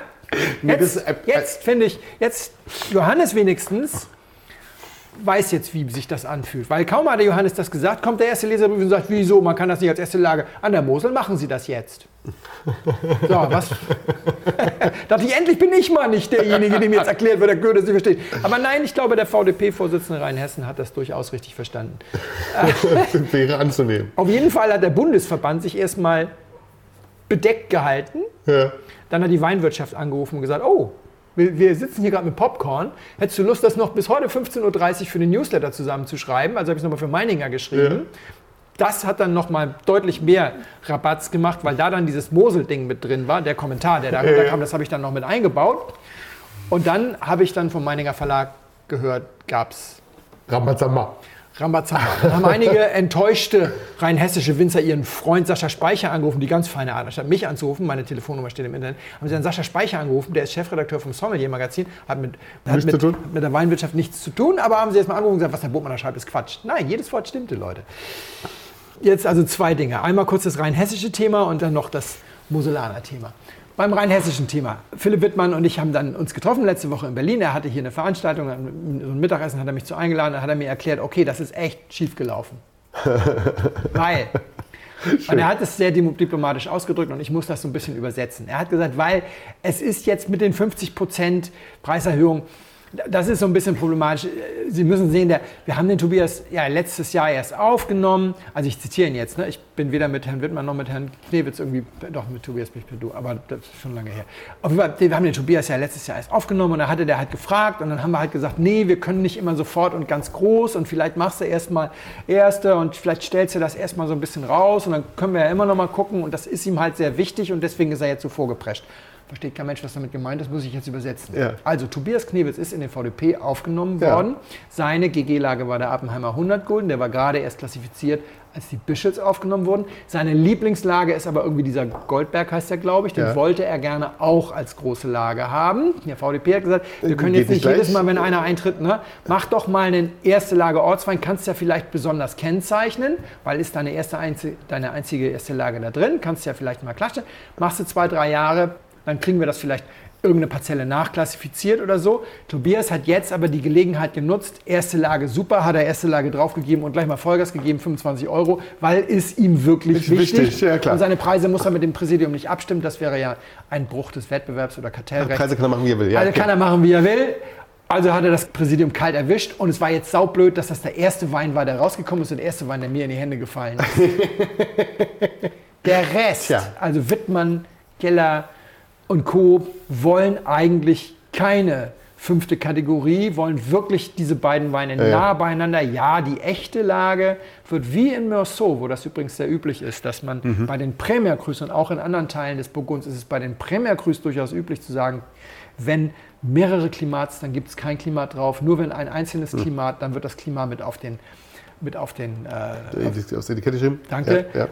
und genauso wollen die das auch machen. Und ja, dann sind die mit Klimaangabe sind immer etwas teurer, aber sie sind nicht jetzt doppelt so teuer. Ja, ja, nee, das stimmt. Ja. Au- Außer es ist der Winter. Ja. Deswegen können wir Rheinhessen kurz abhaken. Ganz blöder Start, kriegen sie vielleicht noch hin. Jetzt müssen wir kurz über Grünhaus reden und Co. Also die haben jetzt wirklich im VDP Mosel Saarruwer haben sich die Mitglieder darauf geeinigt, ihre Herkunftsweine auf Basis einer vierstufigen Klassifikation zu vermarkten und damit VDP erste Lage einzuführen. Das, die haben sie extra weggelassen. Ne? VDP erste Lage. Das bedeutet auch für Betriebe, die wie wir ausschließlich VDP große Lage bewirtschaften, die Chance, einen weiteren trockenen Herkunftswein preislich attraktiv unterhalb der GG zu positionieren. Die Herkunft unseres neuen Weins, Grünhauser Riesling Trocken, bilden die klassifizierten Weinberge unserer drei historischen Monopollagen im Grünhauser Berg. In Frankreich hieße ein solcher hochwertiger trockener Wein schlicht Premier Cru. Dieser Wein bringt unglaublich viel Grünhauser Identität mit sich und ist ein wunderbarer goldener Schnitt durch die großen Lagen, der nur durch die GGs übertroffen wird. So. Der äh, Peter Lauer hat, ist auch schon vorgeprescht, der hat einen Premier Cru rausgebracht, weil diese Klassifikation irgendwie noch nicht vollständig Ja, zu Ende okay. ist. Aber hier müssen wir jetzt natürlich mal kurz drüber sprechen. Ich hatte ja die Kollegin in Frankreich angeschrieben. Da habe ich gesagt, was ist denn mit dem Mischen von Grand Cru-Lagen und wie ist das mit ja. den Orten? Daraufhin sagte sie, according to my sources, this has never been done. Und dann habe ich ja eben gefragt, wie ist das, wenn Pulini und Chassagne und dann hatte sie ja gesagt, darf sie nicht. Und dann sagte sie, um das mal abzukürzen, Felix, bei deiner Frage fällt mir eine Anekdote aus 2016 ein. 2016 gab es einen Spätfrost im Montrachet, Ja. kaum Ernte. Am Ende standen da die sechs berühmten Winzer und hatten echt ziemlich wenig Trauben. Und da haben sie ein Statement rausgegeben. Bevor wir Montrachet Trauben in einen Premier Cru verklappen, schenken wir sie lieber weg. Haben ihre sechs Eimer genommen, zusammengeschmissen, in ein Fass getan, ein Fass produziert und für einen guten Zweck versteigert. Geil. So großartig finden die die Idee, einen Grand Cru als Premier Cru auf den Markt zu bringen. Jetzt mal Ironiemodus aus. Auch die Familie von Schubert gehört definitiv nicht zu den Lügnern oder sonst was, sondern definitiv zu den 50 Prozent gerne gut. Ich nehme mal an, das ist ein Missverständnis. Nein, in Frankreich würde ein solcher Wein nicht Premier Cru heißen. Er würde bis zu des Wahnsinns heißen und wenn du mit den Ortschaften nicht aufpasst, würde er auch bitte 18 Monate Freihalten heißen. Also das ist nicht üblich. Ja. Das heißt aber nicht, dass es nicht gut wäre. Also der Moorstein, da müssen wir dann manchmal aber ganz, Frankreich nein. Aber vielleicht geht es ja beim Riesling. Der Moorstein macht es ja vor mit dem 20% Brunnenhäuschen. Dieser, Moorst- äh, die- dieser Westhofener Riesling hat ja einen Track Record von 20 Jahren. Reift wie Bombe, ist Ja, total ja. super, haben wir schon oft drüber gesprochen. Also Halenberg und Frühlingsplätzchen, wenn er nicht vermengt, weil sie sich vielleicht nicht so gut verstehen. Einfache Chargen bestimmt irgendwo im Gutswein. Ja. Dazu haben die zu viel Hektar da. Ja, ja. Aber jetzt so als Ja, ja, ja. Premium-Wein, nee. Und dieser strahlende gelb-grüne Pettental und den Rotenberg, oh, das ist, glaube ich, eher Blut im Urin statt irgendwie Orange oder sowas. Ja? Das fände ich jetzt auch nicht so gut. Ja. Aber wir sehen ja, dass es teilweise unglaublich gut funktioniert. Also super, lass es uns doch machen. Mhm. Ich würde nicht unbedingt sagen, dass das jetzt alles den Bach runtergeht, aber es ist schwierig gerade, was da gerade passiert, Mhm. Passiert, weil ja, ja. das ist natürlich sehr beliebig und wenn dann auch noch so Geschichten erzählt werden, das ist ja in Frankreich total üblich, dann wird es äh, kompliziert, wobei ich glaube, dass diese Behauptung da schnell verschwinden wird. Das, ich glaube, das haben die wirklich ernst angenommen. Das, Das ist einfach nur, klingt erstmal gut. Klingt das erstmal klingt gut, ja, das hat irgendein Marketing-Fuzzi geschrieben, das klingt gut und dann ist es. Ja, also genau. der Vergleich mit Frankreich klingt erstmal immer super. Ja, und die machen halt auf ihrer Webseite, schreiben die echt VDP erste Lage hin, aber es ist natürlich keine Lage. Also in Deutschland ist eine Lage immer noch, wenn du eine Lage hast. Eine Lagen-Cuvée ist keine Lage. Und dann, was ich glaube, ist, da ist gerade Feuer unter dem Dach. Ich glaube, da sind auch Gespräche terminiert, beziehungsweise ich weiß, dass da Gespräche terminiert sind und ein Statement zu dem Moselaner Paradoxon hat der Bundes-VDP auch abgelehnt Ja. mit Hinweis auf die noch ausstehenden Gespräche. Aber am Ende hat es in, der Vergangenheit immer wieder gegeben, solche kurzen Hiccups. Und bisher sind sie immer stärker rausgekommen, haben sie sich immer gute Ideen. Ja, und ich glaube, da schlägt das Pendel gerade in die falsche Richtung, hat es vorher gegeben. Und wenn das Problem jetzt einheitlich behoben wird, und dann müssen sie noch diese zwei Baustellen schließen. Einmal, dass sie die Klassifizierung nicht über mehrere Rebsorten machen, sondern dass sie die Klassifizierung pro Rebsorte machen und sagen, hier wächst guter Riesling, aber nicht ganz so guter Spätburgunder. Also Premier Cru für, für Spätburgunder, aber Grand Cru für Riesling zum Beispiel. Ja, geht ja, Und das ja. Zweite ist, dass sie eben wirklich dann auch dieses Moorsteinproblem noch beheben und sagen, nein, wir machen jetzt wirklich alles. Wenn es eh nur die gleichen drei Hektar sind, Ja, ja. dann machst du das und dann überlegst du dir was anderes mit dem Rest. Und wenn sie das geschafft haben, dann sagt die Weinwelt 2035, Deutschland hat das beste Herkunftssystem der ganzen Welt. Hm. Das hat dann auch nur 50 Jahre gedauert. Und das ist doch super. Ja. So. Bist du wieder nichts mehr. Nee, ist, draußen scheint die Sonne. Die Geschichte war gut und lang. Ja, sie war sehr lang, es tut mir leid, aber Und was raus muss, muss raus. Ja. Das ist ja nicht schlimm. Was raus muss, muss raus. Also ein Wein mit wahnsinnig viel Säure. ja, glaube ich auch. Hat also wirklich reichlich, merkst du auch so im Abgang. Ich finde immer noch, dass er echt, echt eine kräftige Nase hat.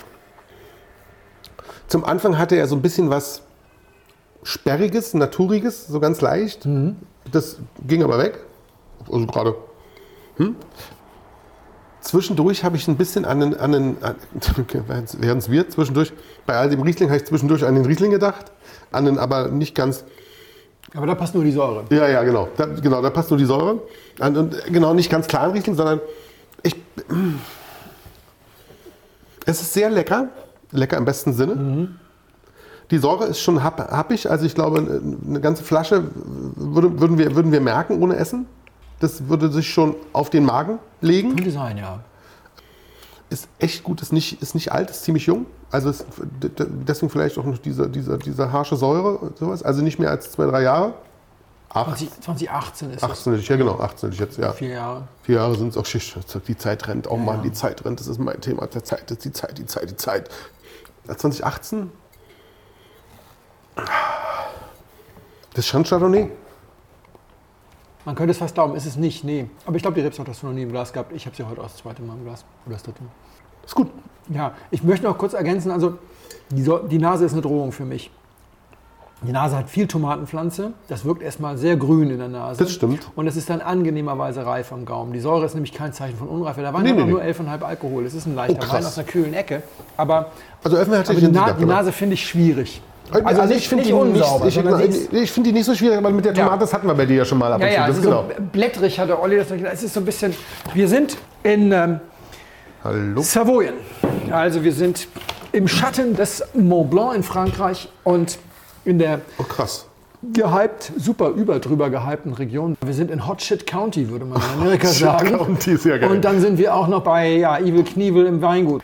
Also Savoyen im Schatten des Mont Blanc in der Nähe des Genfersees Alpen, aber Ja. Frankreich logischerweise. Ja. Wir sind also nicht so weit weg vom Burgund. Und die Rebsorte ist Jacquer.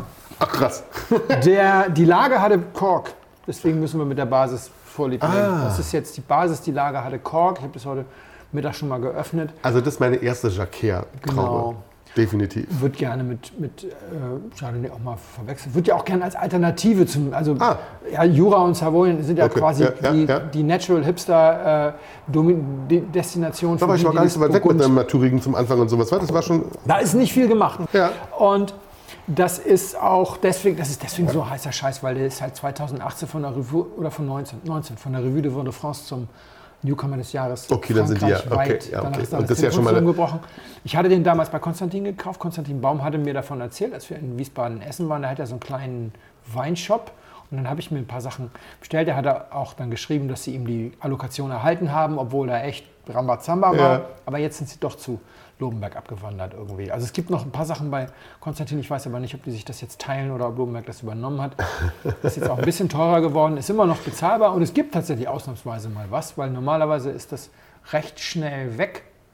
Ich feiere es nicht ganz so wie, wie der Rest der Welt. Ich finde es sehr gut. Ich, ich finde es auch sehr gut, aber ich würde jetzt auch nicht als. Also der Hot. totalen Genau. Hype um Domaine de und dieses Boah und Yeah und Aber das ist diese Sommelier-Nummer, oder? Das- jetzt- das ist die Sommelier-Nummer. Ja, das ist die Sommelier-Nummer. Aber das, das kennen wir ja reichlich. Diese, Ja. Die, also die, die Soms, die angefixt werden von, von den klassischen Das Verkäufern das und ist sowas. Hipster-Som-Zeug hoch vier. genau. das Hipster-Som-Zeug hoch 4.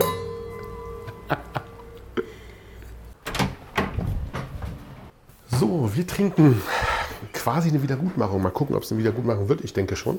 Wir trinken Eloyer Brut Grand Cru Millesine 2005. Warum eine Wiedergutmachung, werden wir dann später hören. Es ist eingeschenkt. Sehr gut. Es ist ein bisschen kalt, aber das wird ja warm. Ja, warm wird er von allein, genau. Cheers.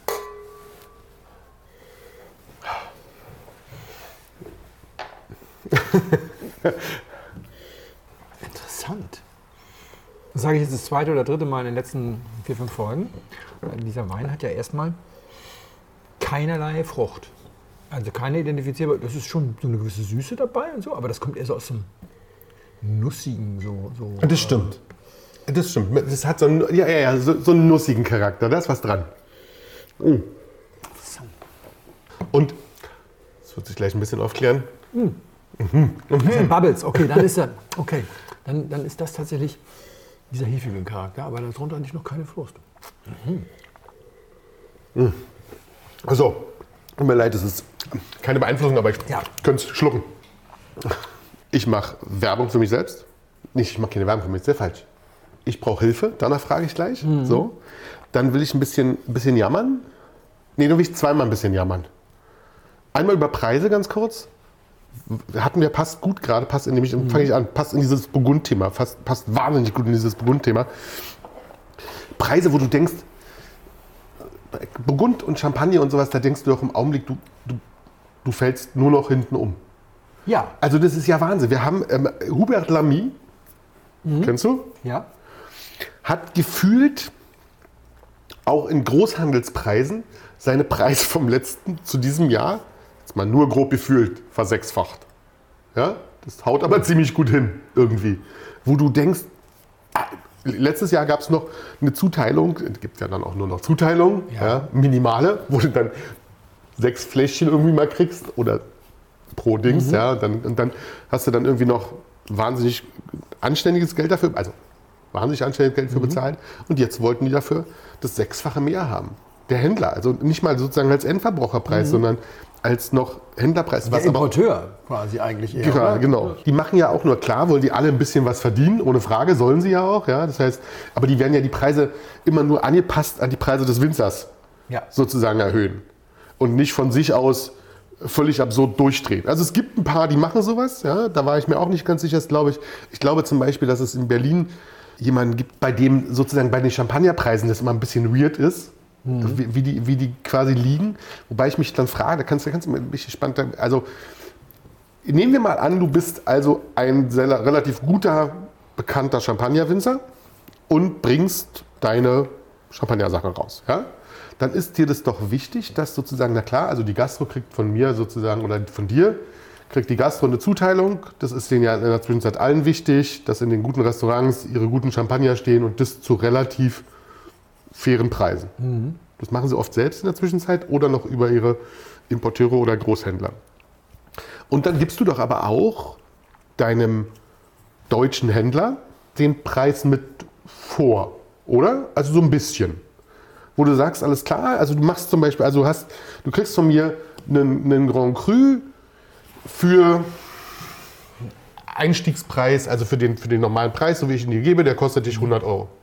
Dann sagst du doch, dann darf der Händler doch in deinem Fall aber nicht sagen, okay, ich will dir für den jetzt aber 500. Also es kommt darauf an, wie die ihren Vertrag stricken. Wenn der eine dem anderen das verkauft, hat er keinerlei weitere Handhabe. Ja, genau, aber ich denke, du, aber du kannst ja sozusagen, also wenn du es kacke machst als Händler, dann nimmt er dich aus der, aus der Zuteilung raus und gibt es irgendwem anders.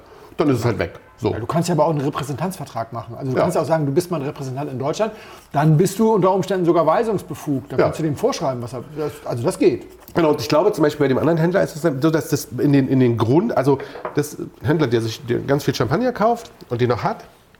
Und ich glaube, dass er in, in, in, der, in der Grund, also in dem Grundjahrgang, in dem es neu kommt, macht er seine Zuteilung an die Restaurants, an die Gastro, äh Quatsch, an die Gastro, an die, an die anderen Händler und an die Leute mit den Preisen, die er quasi vorgegeben kriegt und packt sich aber dann gefühlt nochmal selber ein Stück dieser, dieser Sachen in sein Lager und wartet. Da die Marge immer größer wird, auch wenn sie prozentual nicht unbedingt größer wird, ist immer mehr Geld für ihn im Umlauf, also investiert er das mal in sein eigenes Zeug. Genau. Und Don't get wartet, high on your own supply, würde man jetzt sagen, aber in scheint es im Griff zu haben. und, und wartet dann ab und legt dann die Preise ein paar Jahre später, wenn sozusagen, ich glaube, so ist, läuft nämlich Ja. der Vertrag. Der Vertrag, der, der ihr fühlt haben wird mit dem Winzer, wird sagen, okay, der Jahrgang, den du bekommst, der geht für die und die Sachen weg, damit alle was kriegen. Ja. Und die Sachen, die er sich selber sozusagen dann weglegt, die schiebt er dann auf einmal mit einem sehr hohen, sehr markttypischen Endpreis auf einmal hoch. Und denkst, ah, da verdient jetzt aber immer Geld. Es ist überhaupt nicht, ich finde es jetzt gar nicht schlimm, dass, er, dass, man sich, dass er sich da am Markt orientiert. Das ist irgendwie, ich finde ja auch nachvollziehbar. Klar, Ja. warum sollte man das nicht machen? Aber es ist ja sozusagen als, ich finde, als Händler ist es dann schon schwierig, weil du ja eigentlich dafür sorgen solltest, als, als Zwischenhändler, dass die Sachen ja auch wirklich an den Mann kommen und dann auch nochmal getrunken werden. Ein großes Problem dieser teuren Dinger ist ja immer, dass du, hatte gerade vorhin ein Gespräch mit einem Freund, der hat, hat sich wahnsinnig gefreut, der hat heute im, im, im, Restaurant irgendwo unten in Bayern einen Salon getrunken, 2012, für einen wirklich fairen Kurs im Restaurant für 750 Euro. Ja. Ist super fair, weil findest du nirgends auf dem Markt für den Preis. Nee, weil der VK des aktuellen Jahrgangs ab Weingut für Endverbraucher ja schon vierstellig ist. Denkt man, Für, für Endverbraucher ist er das. ja, also für Endverbraucher, genau, aber für die, für die Gastro dann anscheinend. Also weißt du, das Also ist so. offensichtlich haben die sich den aber direkt in Frankreich besorgt. Genau. Ich glaube, ja, Sonst wirklich toll. Also ist, billig, ist billiger, als wenn du ihn irgendwo einkaufst. Ist Genau. wahrscheinlich billiger als die meisten Händler-Einkaufspreise. Ja, und dann freust du dich natürlich schon sehr. Ja? Und das ist doch aber eigentlich dann, das ist doch immer das, das Prinzip muss doch sein, dass diese Sachen auch noch irgendwann, irgendwann getrunken werden. Und wenn, die, wenn diese Preise gerade bei Champagner und, und Burgund, ich meine, die sind immer alle ausverkauft. Champagner ist ausverkauft, Burgund ist ausverkauft. Ja. Und das zu den Preisen. Jetzt ist die, Zwischen, die Zwischenfrage ist ja, also klar, die Gastro, die das dann zu, den, zu, zu ansteigenden Preisen bekommt, dann kommt natürlich aber der Gastropreis ja noch mit drauf, oft, ja, also, und dann ist es ja trotzdem wieder teuer, sodass also Otto Normalverbraucher sich ja trotzdem den Hubert Lamy auch im, im, im Restaurant, jetzt sagen wir mal, sehr bedient leisten kann. Wird nicht mehr passieren. Ich glaube, dass einfach das vielleicht also in diesem Fall ein Winzer ist, der die Segel streckt. Also es gibt immer noch Winzer, die dieses Spiel so spielen, dass sie sagen, ich möchte, dass meine Weine erlebbar bleiben. Ja, aber, das, aber es werden immer weniger. Und es gibt Menschen, die sagen, es wird immer anstrengender, diesen Schwarzhandel zu unterbinden. Ja. Dann kassiere ich den Großteil ein. Und wenn dann noch andere Leute nochmal 10.000 Euro auf dem Schwarzmarkt damit machen, ist mir das wurscht. Ich habe jetzt so viel gemacht. Kann ich, kann ich gut mit, ja. Ja, Also es, ist, es ist ja so, letzten Endes, wenn die Domaine Romani Conti als ihre VK-Preise das setzen würde, was die Schwarzmarktpreise sind, man vergisst gern, das sind mittlerweile 18 Hektar. Die machen nicht 12 Flaschen. Nee, nee, die machen Die schon, machen schon Ja, echt die Flaschen. machen Menge, ja, ja. Und wenn du da jetzt bleibt auch wirklich- viel Geld übrig. Also, ja, ja. aber wenn du jetzt wirklich, gut, von dem DRC gibt es nur, na, aber dafür kostet mit 23.000 ja noch relativ wenig, weil die anderen kosten ja tatsächlich 4.000, 5.000.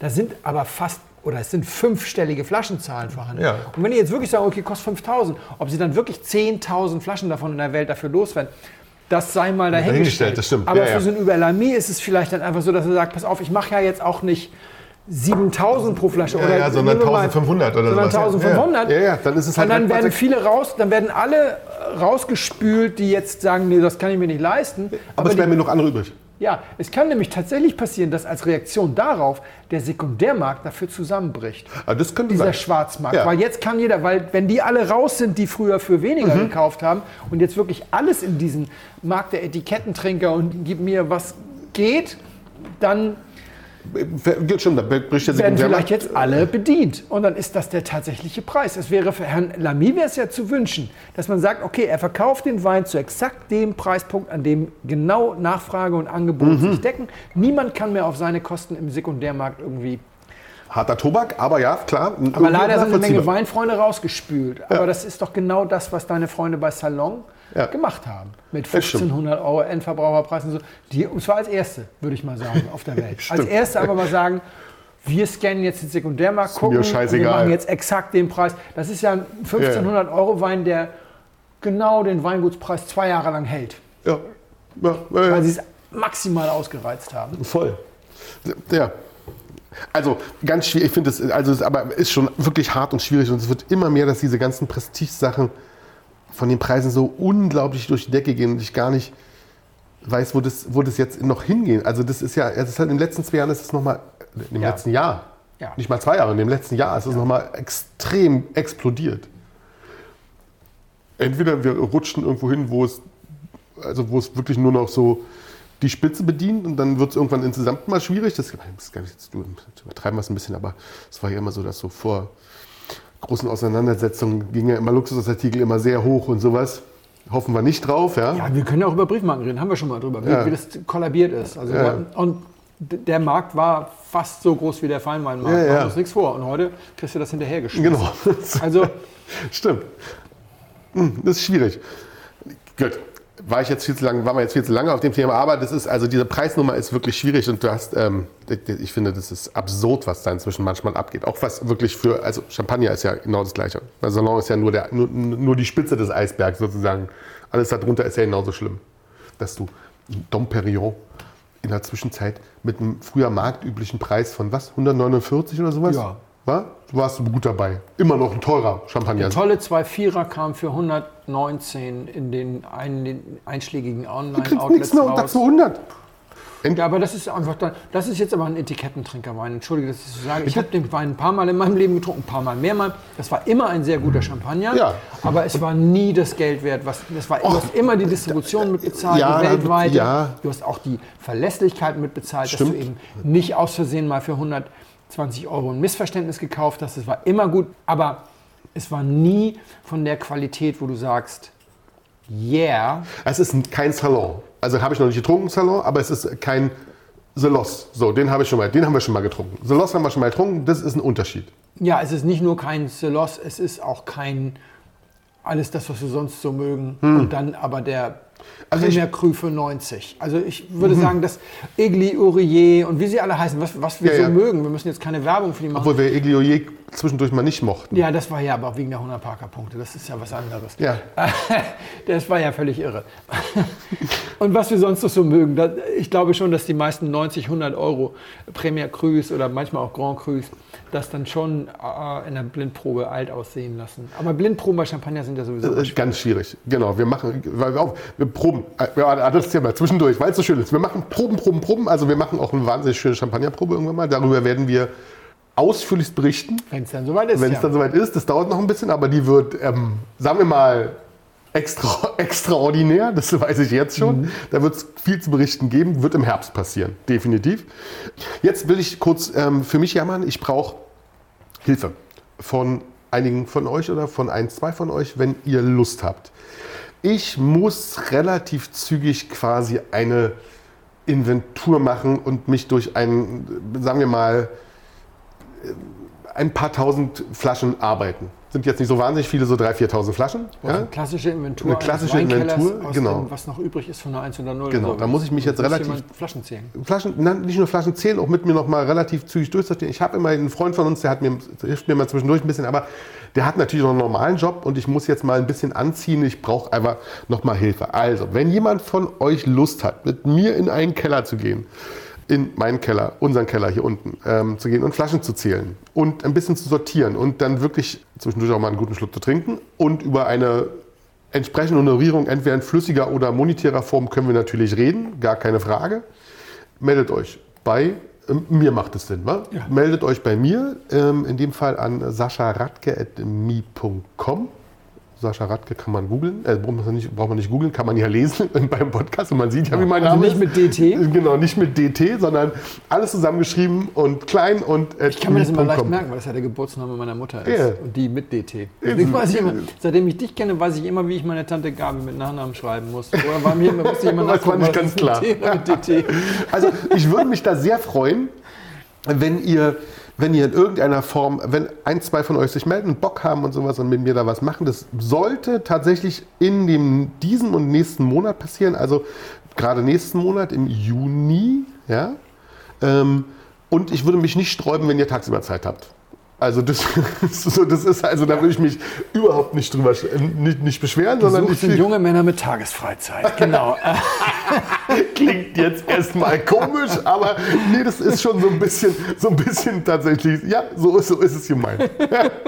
Das finde ich super. Und dann, mein, mein, das finde ich super. Also meldet euch, freue ich mich total und wir werden eine Lösung finden, wie wir das alles spaßig miteinander hinkriegen. Und ähm, vielleicht passt das ein bisschen zu dem Wein, den wir haben. Ich, obwohl, nee, das passt da eigentlich nicht zu. Trotzdem, ich finde, äh, im Augenblick rennt die Zeit so. Das hatten wir gerade schon. ja. Im Augenblick rennt die Zeit und irgendwie habe ich das Gefühl, man kommt, ich komme gerade zu nichts. Ich trinke zwar irgendwie, aber ich finde, dass wir insgesamt, ähm, also ich trinke für mich ein bisschen und ab und zu mal auch irgendwie, aber gar nicht, wir, wir trinken viel zu wenig gemeinsam. Es gab lange keine Proben zum Beispiel. Genau, ne? es gab Ja, lange keine Proben. Wir machen jetzt noch mal eine, ja. Ähm, aber es ist auch, also es ist so auch, auch, auch so ein gemeinsames Grillen oder sowas. Also es hat, gut, jetzt war es auch scheiße kalt die ganze Zeit noch, ne? das muss man dazu da sagen. Ja, es hat noch gar keinen Spaß gemacht. Das, nee, da war nicht viel Spielraum. Aber trotzdem hast du das Gefühl, die Zeit rennt jetzt gerade dieses Jahr. Das finde ich ganz schlimm. Ich habe das Gefühl, die rennt, rinnt mir durch die Hände, die Zeit, und sie ist so weg. Und alles ist noch so, was hast du? 15, jetzt haben wir den 15. Mai. Ja. Ist heute der 15. Nee, 17. schon. 17. Und dieses ganze Jahr ist irgendwie so bis jetzt auch so mit allem irgendwie so puh, bis jetzt verpufft und eigentlich hast du das Gefühl, jetzt ist gleich schon wieder Sommerpause. Also jetzt nicht nur Podcast, sondern auch, auch mit der Schule und ja, allem ja, drum und Und allem dran. drum und dran. Und du hast so. ähm, Ich habe ja, noch so viele Themen, die vor der Sommerpause noch raus müssen. Ich muss ich, ich mach mal hier noch, soll ich noch mal ein bisschen? Ja, gerne. Äh, Also ich meine, du bist links, ich bin rechts, ich hole noch mal schnell was. Ähm, nur, d- vielleicht zwischendurch schon mal so viel. Ähm, was du da trinkst, soll auch ein bisschen eine Versöhnung sein. Vielleicht Ja. hilft es. Nee, das, ähm, das Spannende an diesem Wein ist tatsächlich, ich muss jetzt, du musst jetzt ganz tapfer sein, Sascha, er korkt. Aber Nee. das, ja, aber das, das Thema ist, dass er auf der einen Seite korkt, auf der anderen Seite, deswegen habe ich nichts gesagt. Auf der anderen Seite kann man, man kann an diesem Kork wahrscheinlich nicht vorbeitrinken, das versuche ich die ganze Zeit, aber er ist trotzdem sehr, sehr genießbar, weil ich glaube, dass darunter ein sehr lecker war. Meinst, meinst du, ich Ja, der also, korkt ganz sicher sogar. Und je wärmer er wird, desto klarer wird das. Also die erste Idee war, ich kann den natürlich nicht bestimmen, wenn er korkt, weil das einige wirklich? Sachen über der, ja ganz Ich sicher. muss mal den. Ganz, ganz sicher. Das wäre, also ich merke das gerade noch nicht. Also, oder ich, oder ich habe es nicht gemerkt. Aber, und Kohlensäure verstärkt das ja häufig auch so ein bisschen, aber das Interessante ist, dass er trotzdem durchaus angenehm ist. Und ich mir dachte, Mann, das ist doch auch mal eine neue Erfahrung. Weil, weil also wenn er untrinkbar wäre, macht es keinen Sinn. Korkenden Wein zu verkosten, der untrinkbar ist, ist Quatsch. Aber hier haben wir einen, der interessante Anlagen zeigt. Und ich bin vor allem super gespannt, wenn es aufgedeckt ist, was jetzt eigentlich den Korken, also wo der jetzt eigentlich was überdeckt oder nicht. Also der Wein ist relativ mollig.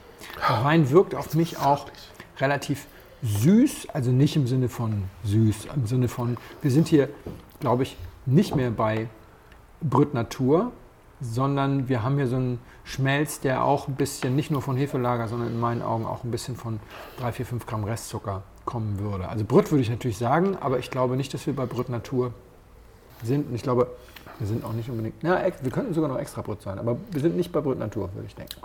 Okay, diese Korken, Felix reagiert auf diese Korknummer tatsächlich. Ich tue mich damit schwer, aber ich ka- kann sozusagen, glaube ich, verstehen, warum so ein bisschen. Und Felix hat die bessere Korknase, das muss man schon mal sagen. Definitiv. Ich bin unempfindlicher, was Kork angeht. Ja, das ist das Wichtige. Dieser Kork ist nicht bitter und er macht den Wein nicht untrinkbar. Ja. Also, ich habe heute Mittag ja schon einen korkenden Wein gehabt. Das war noch schräger, weil ich wusste ja, dass Cheviat sehr naturnah arbeitet und auch wenn du dir die Fotos anguckst, ist das so ein Hyopai. Da dachte ich, das ist einfach ein unsauberes Fass. Ich habe das dann, ich habe eine halbe Stunde gebraucht. Ich habe den hin und her karaffiert und so weiter, weil ich wollte ihn ja nicht mitnehmen und dann merken wir hier, was Ja, ja, ja. durchgeschüttelt am Fahrrad und dann ist klar, es korkt.